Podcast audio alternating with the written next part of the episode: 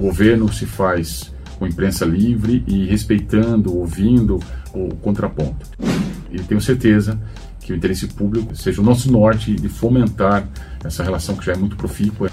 Eu tenho uma, uma relação bastante técnica, eu trabalhei com seis governadores, graças a Deus eu sempre, eu nunca perdi a minha capacidade de ser crítico em relação a, aos meus chefes.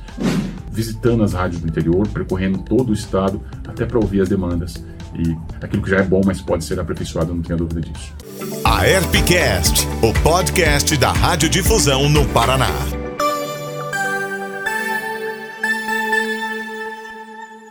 Olá, seja muito bem-vindo, seja muito bem-vinda. Aqui é Juliana Sartori. Este é o AERPcast. Você pode acompanhar o nosso programa pelo YouTube também pela sua plataforma preferida de podcast. O episódio de hoje abre a temporada de 2023 com um convidado de extrema importância para o rádio e a TV do Paraná. Recebemos hoje aqui no estúdio o novo secretário de Comunicação Social do Paraná, Kleber Mata. Jornalista formado pela PUC de Campinas, tem grande experiência em gestão pública. Antes de assumir a Secretaria de Comunicação do Paraná, foi secretário de Comunicação do Estado de São Paulo no governo João Dória. Ele também já gerenciou campanhas políticas, assessorou seis ex-governadores paulistas, é especialista em marketing político pela Escola de Artes e Comunicações da Universidade de São Paulo e mestrando em Comunicação Pública pela Universidade Municipal de São Caetano do Sul. Mata, seja muito bem-vindo aqui à ERP e também ao Paraná, já que é recém-chegado aqui ao Estado, né? Seja muito bem-vindo. muito obrigado, é um prazer estar aqui. Quero é, contribuir aqui para é, desenvolver um trabalho profissional bacana, um estado acolhedor, cheio de verde, pessoas generosas, acolhedoras e vai ser um prazer é, a gente desenvolver juntos essa missão aqui de comunicar no estado do Paraná. A gente sabe que você está chegando, mas já conheceu bastante gente, né? Já fez é, muitos encontros, inclusive aqui na ERP também, conhecendo os radiodifusores do Estado. O que, o que percebe? Quais são os primeiros grandes desafios aí né, pela frente? O desafio é, é bastante grande, é de aumentar a performance daquilo que já é bom. Estar mais próximo, eu quero percorrer as cinco regiões do estado, quero estar ainda mais próximo da, dos comunicadores, dos profissionais de comunicação, empresários de comunicação, é, e o desafio é aproximar ah, o governo da, das, das rádios, dos empresários de TV, e desenvolver um trabalho aí a quatro mãos. O que, que a sua experiência pode agregar ao Paraná? Se puder falar um pouquinho da tua trajetória até para o pessoal te conhecer melhor. Bom, eu comecei em 2006 trabalhando em São Paulo com o então governador Cláudio Lembo e lá na Secretaria de Comunicação em São Paulo eu passei por todos os níveis lá dentro, fui coordenador, fui secretário executivo de comunicação. As grandes crises que o governo de São Paulo enfrentou nos últimos 15 anos eu estava na linha de frente. É, e o desafio é melhorar a relação entre poder público e o empresário de comunicação, as rádios.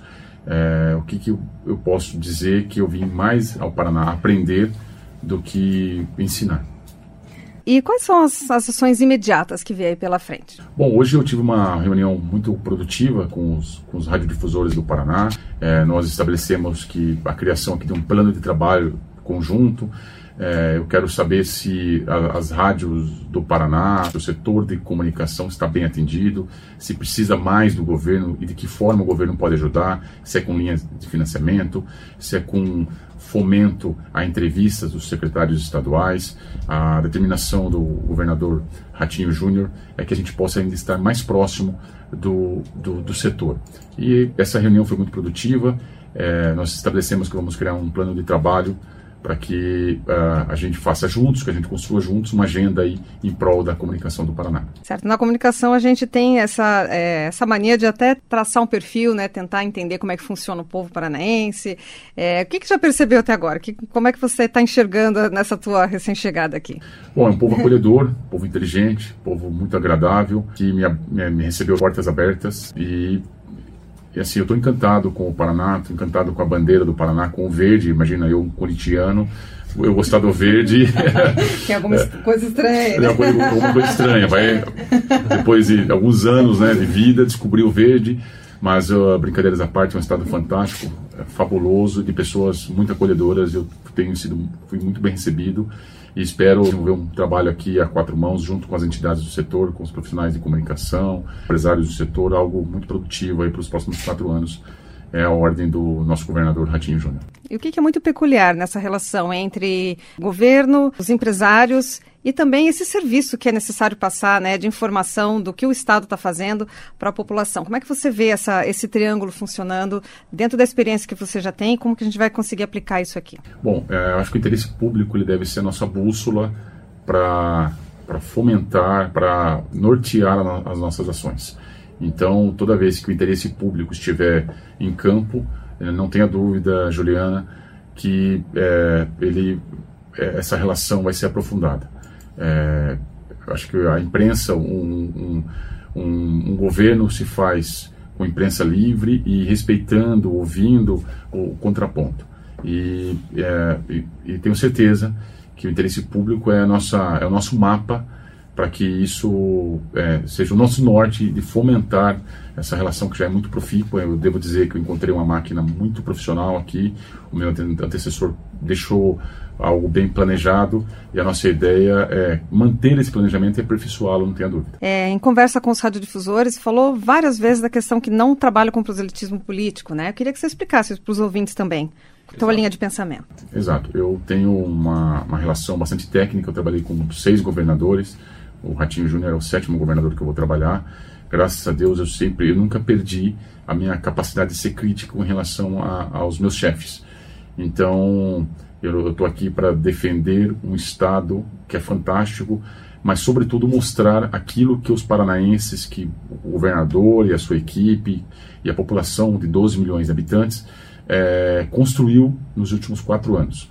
E mostrar para o Brasil, mostrar para o Brasil um Estado que tem Foz do Iguaçu, tem Morretes, tem Londrina, tem Cambé, tem Umuarama, Apucarana, é, cidades é, de gente trabalhadora que acorda cedo, um agro fantástico, é, e o desafio, sobretudo, também é mostrar que você pode ser sustentável e você pode ser um Estado é, que é um berço do desenvolvimento, sinônimo de desenvolvimento. Então, eu acho que esse é o nosso desafio aqui é, no Paraná, na segunda Paraná, mostrar um Estado que dá certo. É um, é um país que dá certo chamado Paraná. Secretaria de Comunicação acaba sendo né, um serviço para as outras, outras secretarias também. Está funcionando bem esse diálogo entre os secretários que estão junto dentro do governo? Está funcionando bem, mas o nosso desafio é melhorar. É, a, a, minha ideia é que os secretários possam estar mais próximos das rádios e estando mais próximo das rádios estarão por consequência mais próximo da população, prestando contas, dando informações, sendo cobrados. Eu acho que essa é a relação, é isso que pressupõe o Estado democrático de direito com imprensa livre cobrando as autoridades. Então é isso que nós queremos fomentar e criar uma dinâmica para que os secretários é, do, do, Estado, seja na saúde, seja na educação, seja na segurança, possa atender ainda de forma ainda mais, mais, mais transparente a, a, os comunicadores e, por consequência, a população do Paraná. E o que, que o setor de radiodifusão, então, pode esperar, pode cobrar, inclusive, daqui para frente, né, dentro da gestão na Secretaria de Comunicação? Bom, eu coloquei hoje para os radiodifusores que nós vamos caminhar juntos. E acho que nós precisamos calendarizar essa qual, qual vai ser a primeira ação da SECOM com a, a ERP. É, e nós vamos construir juntos esses, esses desafios. Eu provoquei eles para deixar esse, essa missão de casa coletiva nossa e, e da ERP, qual vai ser o primeiro desafio. É, da minha parte, saibam que é, muito respeito à entidade, é uma entidade de 1975. Eu venho de São Paulo, que tinha uma entidade similar lá, que é a AESP, que é de 1935, governo Getúlio Vargas, Estado Novo, é, mas saiba que é, deixei muito claro para o setor de radiodifusão que estamos aqui para construir juntos. É, e eu acho que é temerário ainda eu dizer o que, que eu espero, o que, que eu vou fazer de imediato. Quero manter uma relação que já é boa, é, salutar, muito próximo, mas eu, eu quero aperfeiçoar.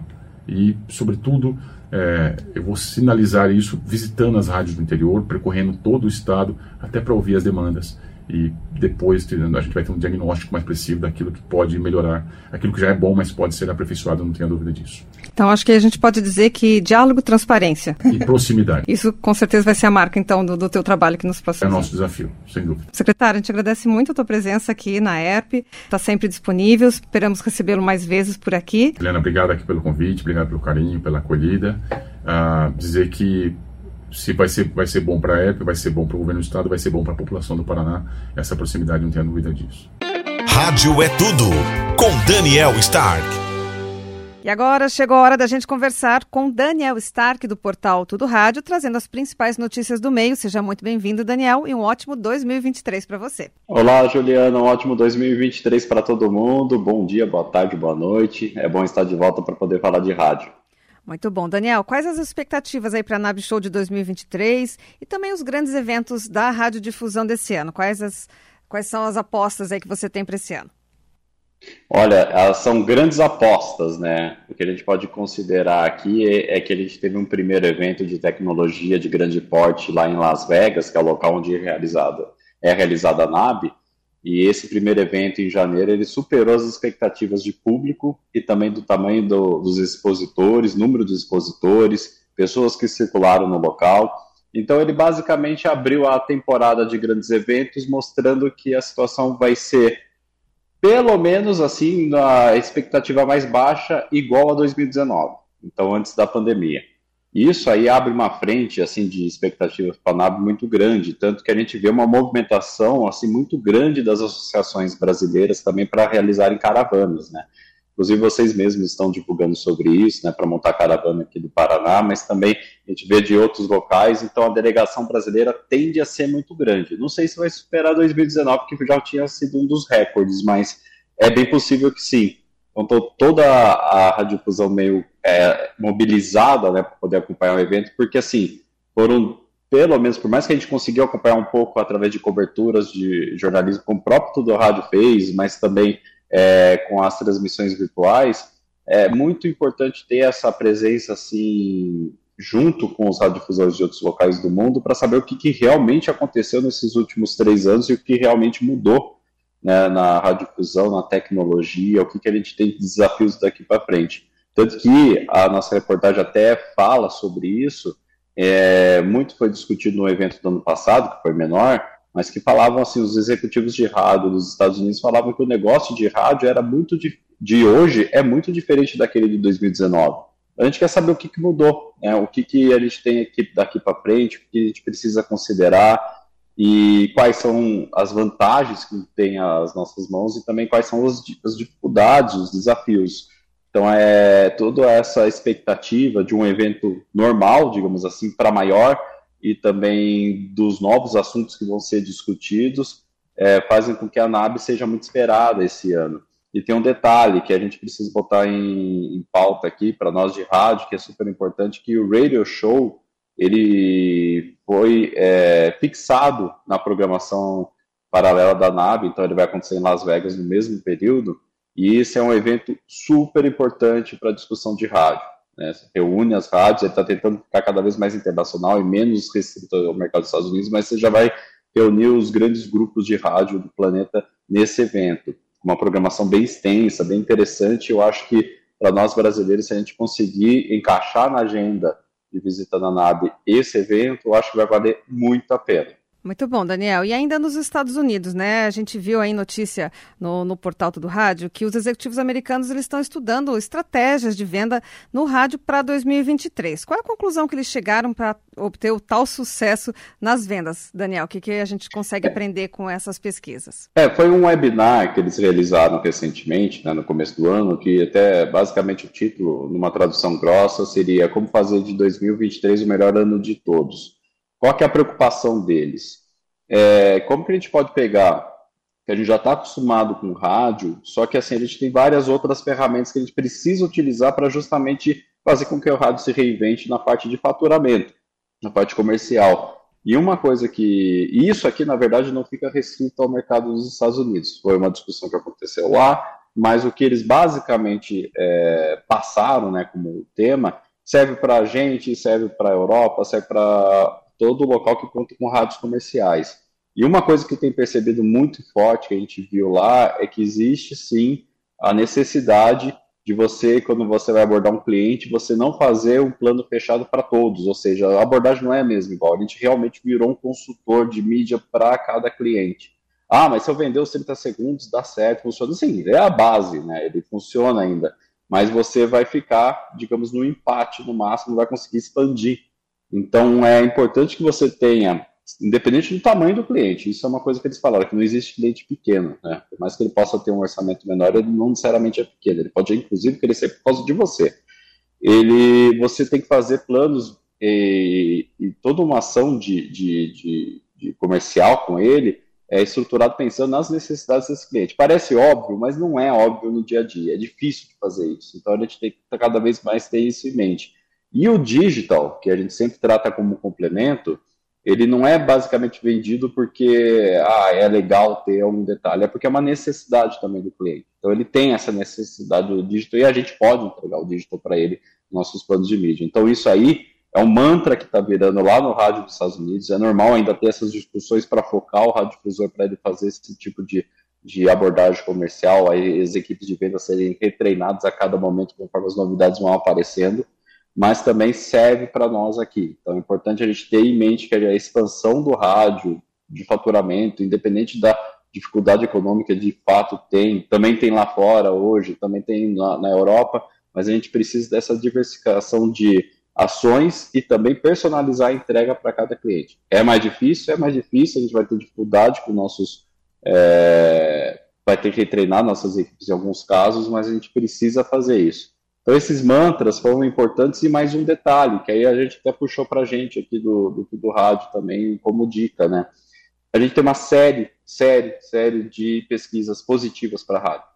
E são pesquisas é, confiáveis, não é uma coisa assim, ah, tentamos fazer um quadro positivo aqui e para tentar vender o rádio. Não, elas realmente mostram o real momento do rádio, que o rádio está com consumo elevado, principalmente em seu alcance.